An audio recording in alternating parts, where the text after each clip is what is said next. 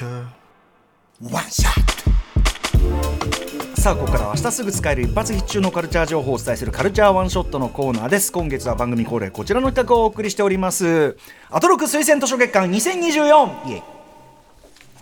はい番組恒例企画です。ほぼ毎日ゲストがおすすめの一冊をご紹介。一人一冊入魂スタイル1か月終わると大体20冊ぐらいの本が並んでいるという寸法になっております、はい、ということで今夜は7人目の推薦人の方ご登場いただきます。リモートでのご出演です。このコーナーでは初登場以前ライブダイレクトコーナーに出ていただきましたラッパーの仙人掌さんです。仙人掌さんもしもし。リモートです。あズームもしもし。どうもお願いします。皆さんこんばんは。ご無沙汰。千人称と申しますどうもありがとうございます千人称君はティンバーランドとか入ってたことありますか？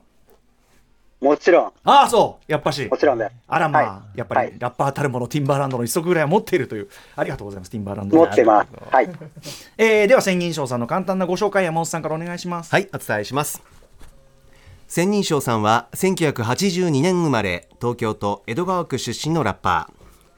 10代の頃からラップを始め2000年代半ばからヒップホップグループモンジュそしてヒップホップクルーダウンノースキャンプの一員として活動。主な作品はアルバム「ボイスボーイ・ミーツ・ワールド」など。最新作は去年10月大阪の新世代ラッパーエスカイネとのコンビで発売したアルバム「8201」です。はい8201もすごいかっこよかったです。拝聴しました。ありがとうございます。うん。でもそれこそ今日の特集にもちょっとティンバーランド風味にも合うような曲たちでしたね。すごくいけてました。はい。うん。えー、ということで、はい。あのー、このスタジオに前ですね、2018年ですね、ライブダイレクトコーナー来ていただいて、その時もありがとうございました。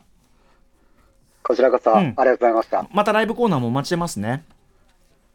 ぜひ、はい、よろしくお願いします。よろしくお願いします。でですね、はい、えー、今日千人称さん本の紹介なんだけど、えっ、ー、と僕ちょっと初めてこれ読んだんだけど、20 2021年に発売されたまあジンですね、インディペンデント雑誌、えー、インチマガジン創刊号に、はい、ゴーサムウェイっていうちょっと自伝小説というか短編だけど、これ書かれてて僕これ初めて拝読しました。あありがとうございます。すごいね、小説小説ば結構ばっちり書けんじゃんっていう。いえいえいえいえ、そんなとんでもないです全然。なんか、はい、あの自分ね千人称自身のラップもそのなんていうかな千人称の話っていうか自伝的なあれがあるけど、はい、ちょっとなんかやっぱり千人称のラップにも通じるすごいこうちょっと悲しかったりなかなかハードな光景だなって瞬間なんだけど、うん、めちゃめちゃそれがこうハードボイルドな距離があるっていうか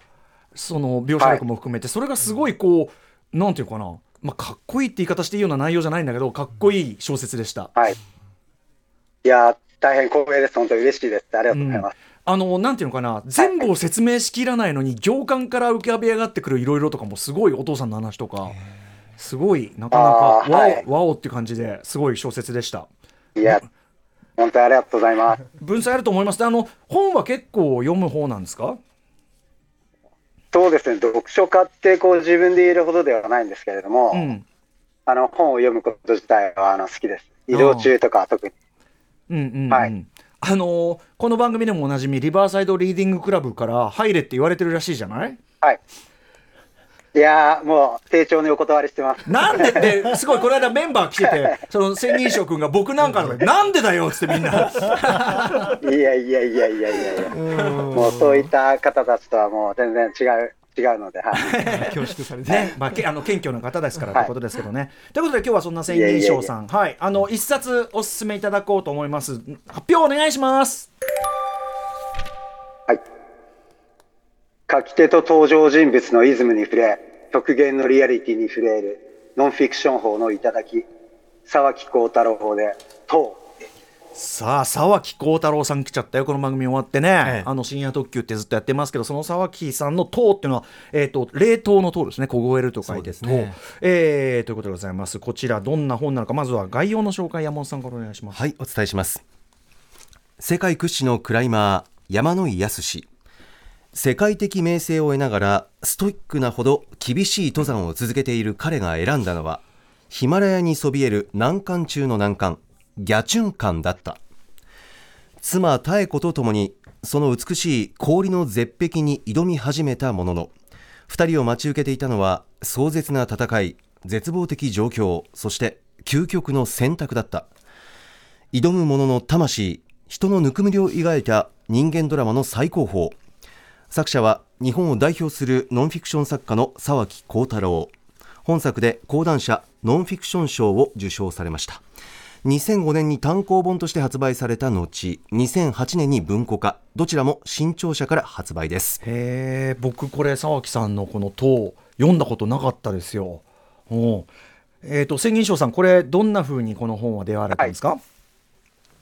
はい。えーっと、初めは2022年の末にですね、まあこの今作のこの山野井康さんのドキュメンタリー映画で、うん人生クライマー山野井康と垂直の世界という、まあ、作品、映画を拝見しまして、あまあ、そこでこう、クライマーという生き方だったりとか、あとは、まあ、山野井康さんとその奥さんの妙子さんというご夫妻の生き様に、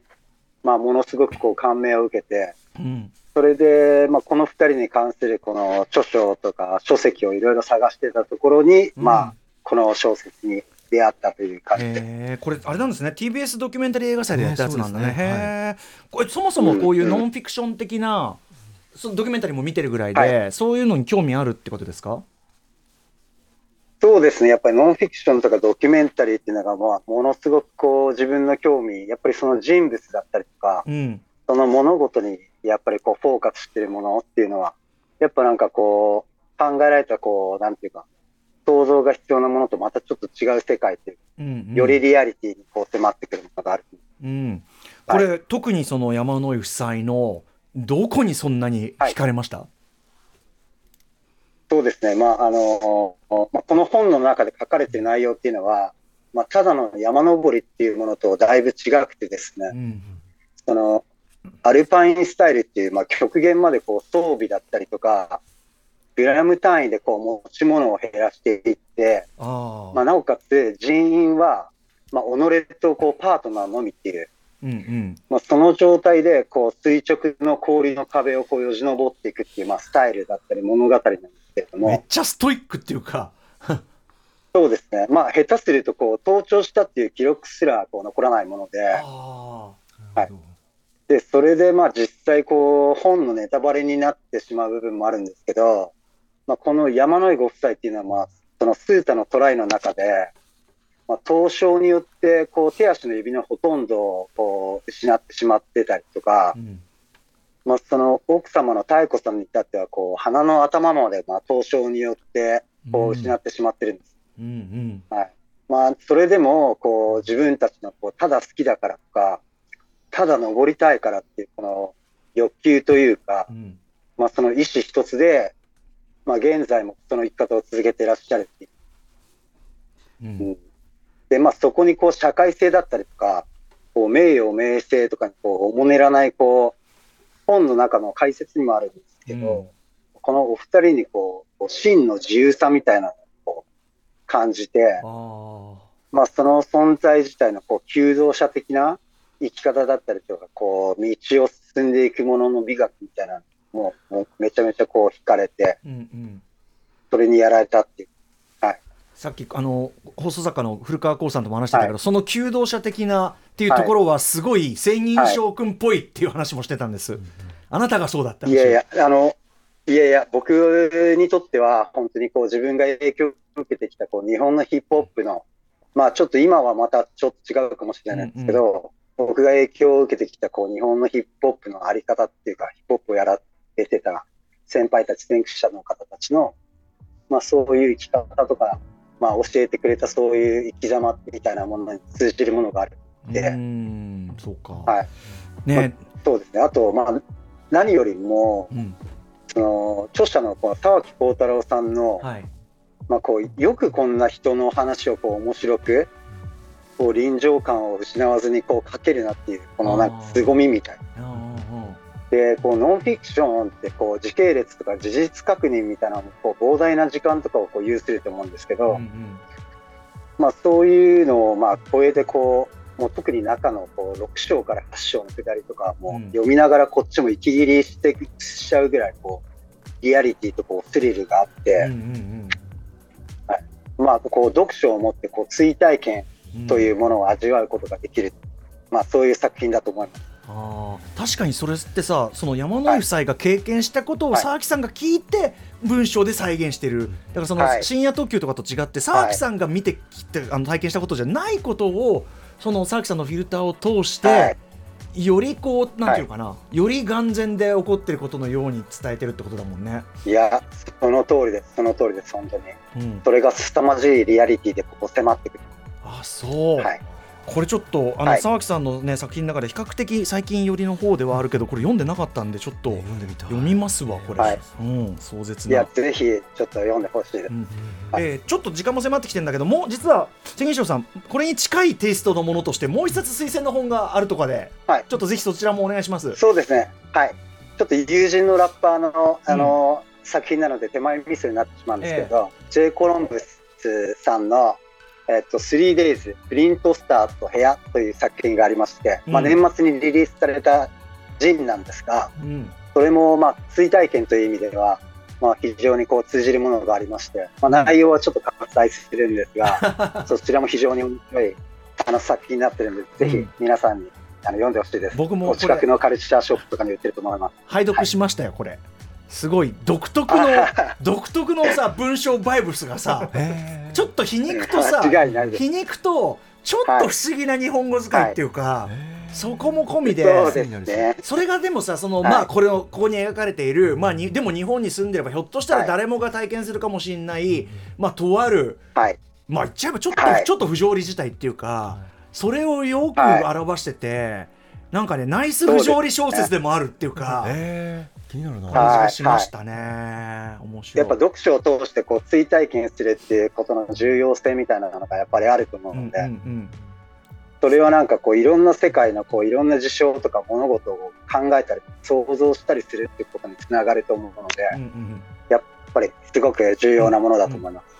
さあということで今日ご紹介いただいたのはすでね、えー、千銀賞さんご紹介いただいたのは佐々木幸太郎さんと、はい、えー、そして、えー、J コロンブスさんが、えー、出ました。3days プリントスタート部屋。こちら2冊ご紹介いただきました。佐々木幸太郎さんとは、はい、えー、新潮社から780円で文庫版出てます、えー、ということで千銀賞さんからお知らせごとじゃあこれ山本さんがはいお伝えします。千人称さんは今週1月27日金曜日の深夜クラブ AZ 平塚にてライブ。共演はアサウンドザ・ヒルト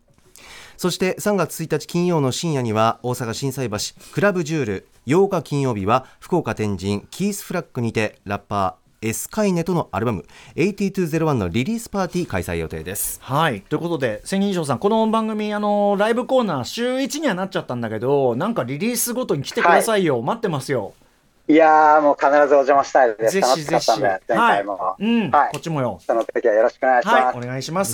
ということで本日は推薦図書月間2024、はい、7人目の推薦人として登場したのはラッパーの千人賞さんでした。ありがとうございました。ありがとうございました。読む読む、と読む。ね、面白そう。After Six Junction